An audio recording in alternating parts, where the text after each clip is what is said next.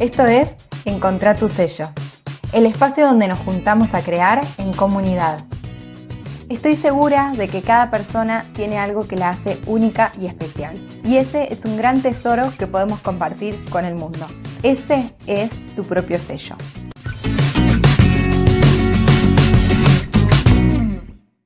Hola, ¿cómo estás? Te doy la bienvenida una vez más al podcast de Macondo. Yo soy Flor, soy quien está detrás de Macondo y bueno, quien te va a acompañar en este, en este camino. Lo que estamos buscando es desarrollar nuestra creatividad y empezar con la búsqueda de nuestro propio sello para crear. En este caso, y como todo lo que hago en Macondo, para estampar nuestras propias telas, pero estos temas creativos vas a ver que vas a poder aplicarlos en lo que sea que estés creando. Hoy quiero que charlemos sobre esa búsqueda de nuestra propia identidad para crear. Porque cuando queremos crear estampas que sean más personales, que tengan nuestro sello, es necesario recurrir a la creatividad. Porque hacer algo que te diferencia, eso es precisamente creatividad.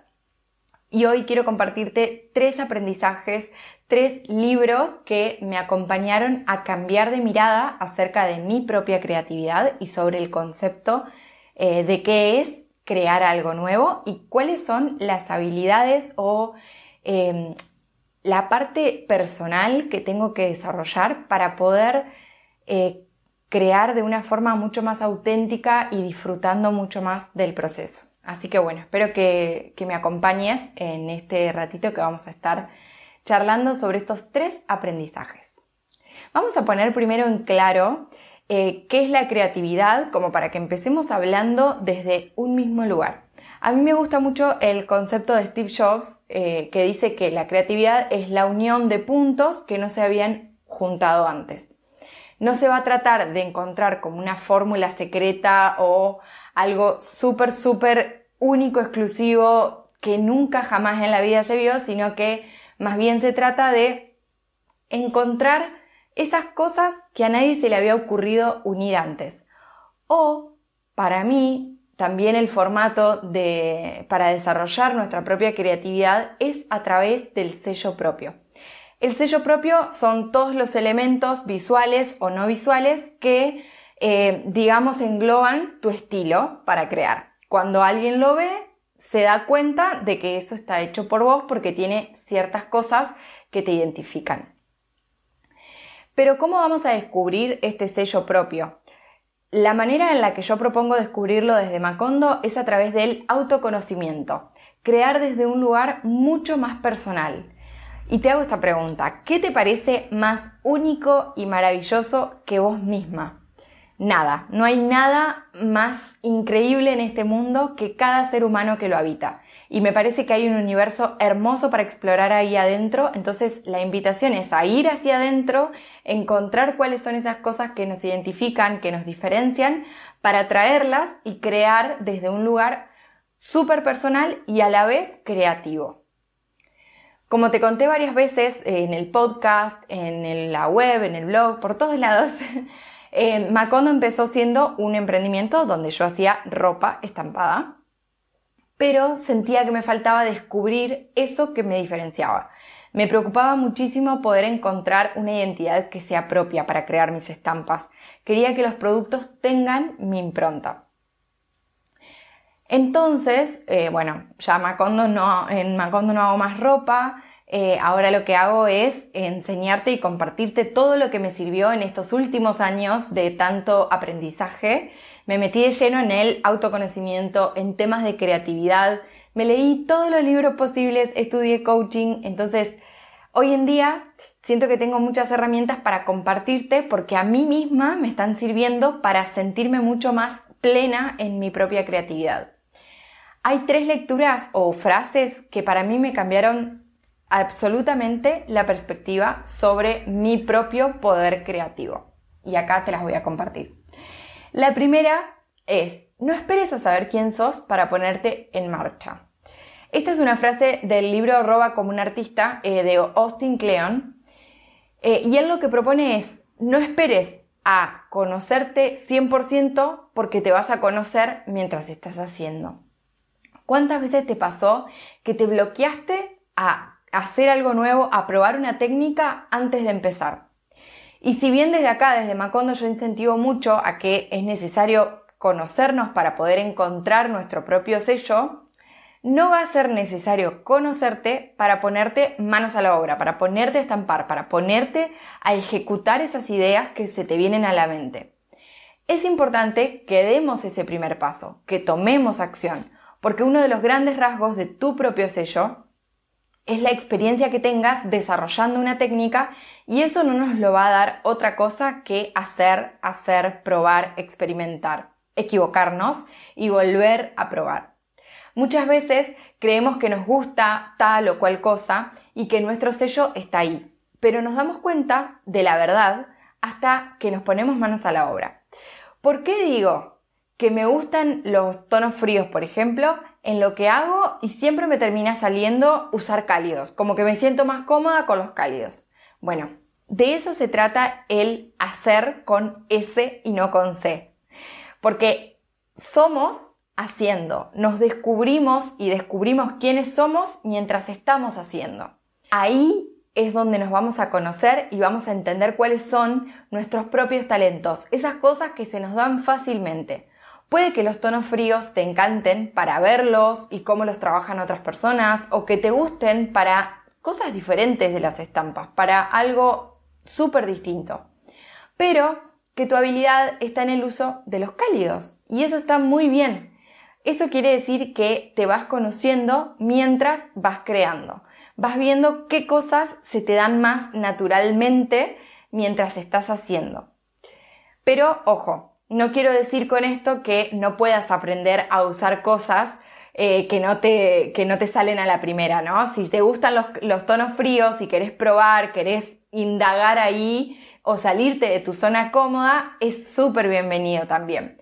Vas a poder practicar, salir de, ese, de esa zona como de confort creativa y eso yo lo rebanco, pero también está bueno entender que podamos reconocer, en, primero que nada, cuando estamos empezando a crear, qué se nos da fácilmente, para dónde se nos va enseguida la creatividad. Del coaching tenemos siempre esta perspectiva de cuando quiero lograr algo, cuando quiero, por ejemplo, en este caso, encontrar mi sello o crear estampas más creativas, ¿cómo lo logro? Primero, reconociendo y entendiendo cómo estoy hoy, en qué situación hoy, y en este caso sería, ¿qué es lo que hoy se me da fácilmente? Y puedo eh, hacer casi sin esfuerzo para entender a dónde quiero ir. Sabiendo cómo estoy hoy, cuál es mi situación, voy a poder establecer ese camino hacia dónde quiero llegar. Si por ejemplo hoy en día sé que se me dan muy bien los cálidos, pero lo que yo quiero es lograr esos tonos fríos, bueno, ¿cuál es el camino em, que voy a tener que trazar para poder practicar, experimentar, hasta que se me den naturalmente también los fríos.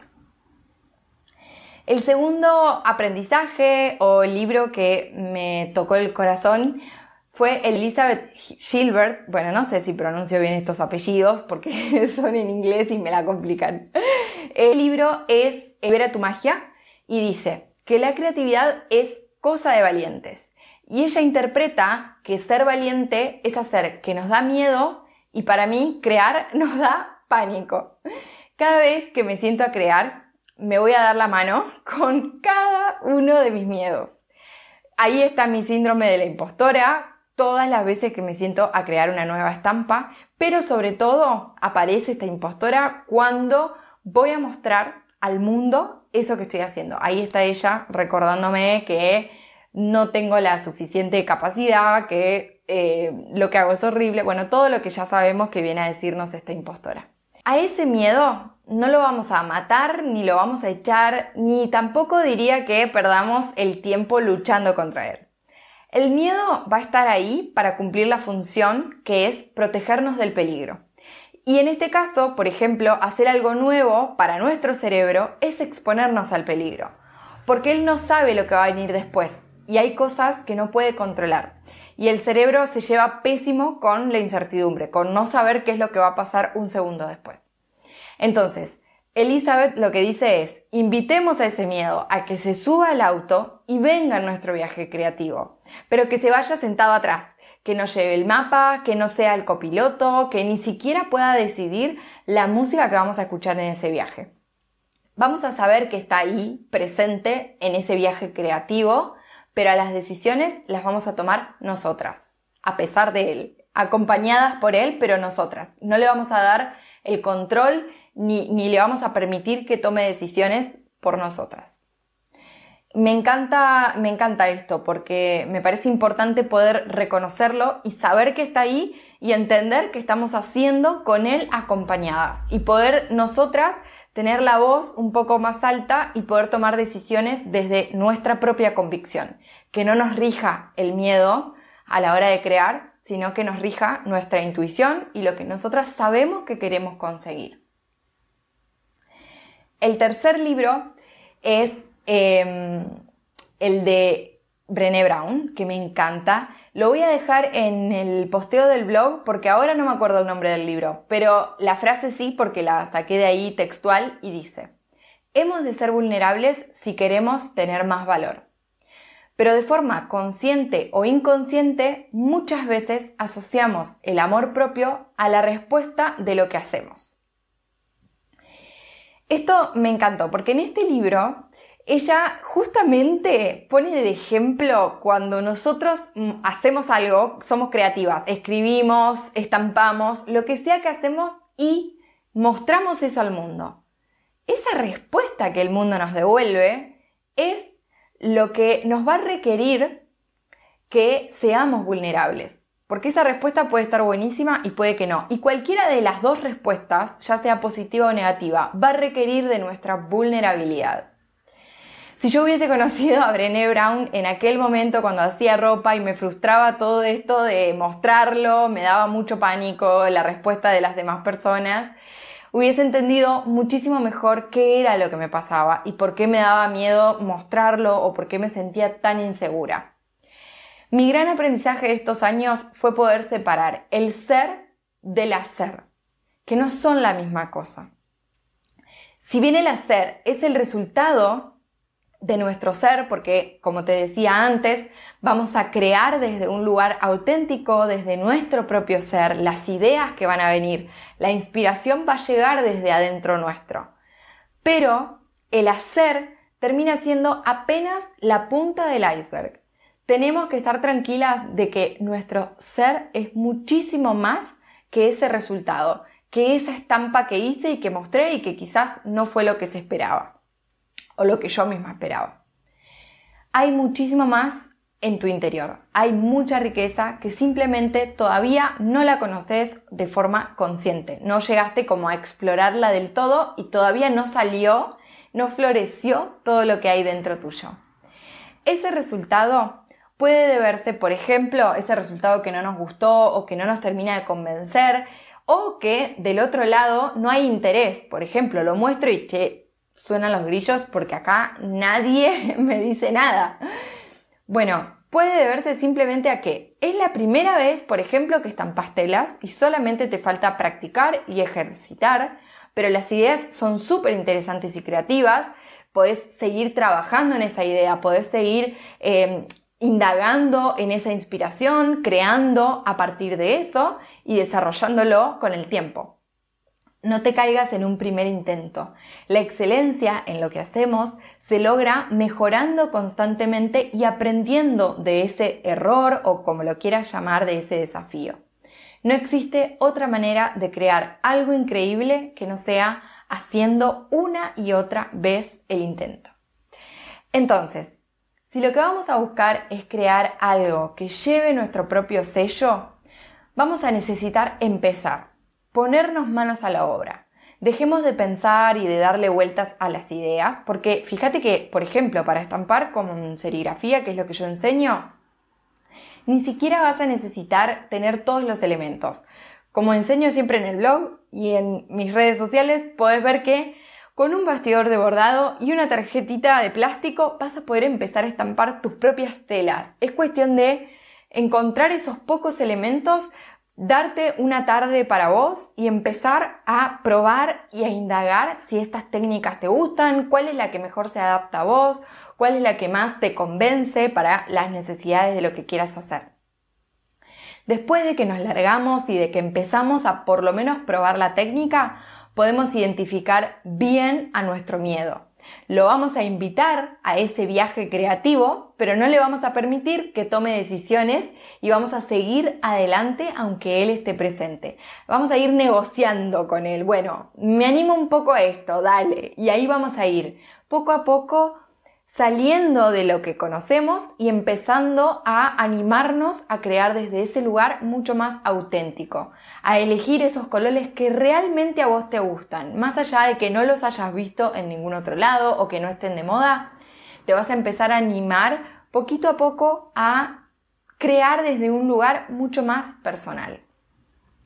Y por último, entonces, haciendo este breve resumen, vamos a ser muy conscientes de que ese resultado, esa estampa que hiciste, no habla de tu valor personal, sino que habla de un resultado externo, que se puede mejorar con la práctica y que no habla tampoco de tus habilidades, ni de quién sos, ni nada de eso.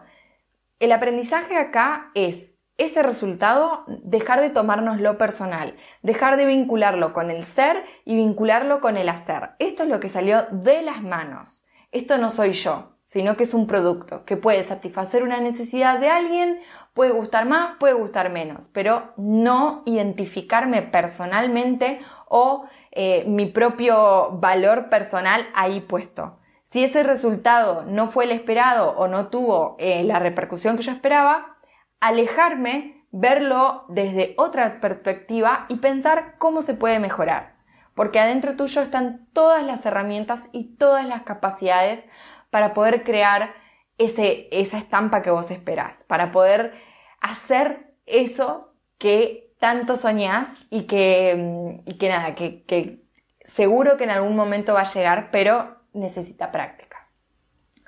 Espero que estos aprendizajes te sean de utilidad o que te resuenen y si es así te pido que califiques el podcast en la plataforma que lo estés escuchando. Eh, me viene genial porque así puedo ayudar o acompañar eh, o compartir con muchas más personas estas cosas que, que me fueron pasando y que fui aprendiendo con respecto a la creatividad y al sello propio. También te espero en el blog que es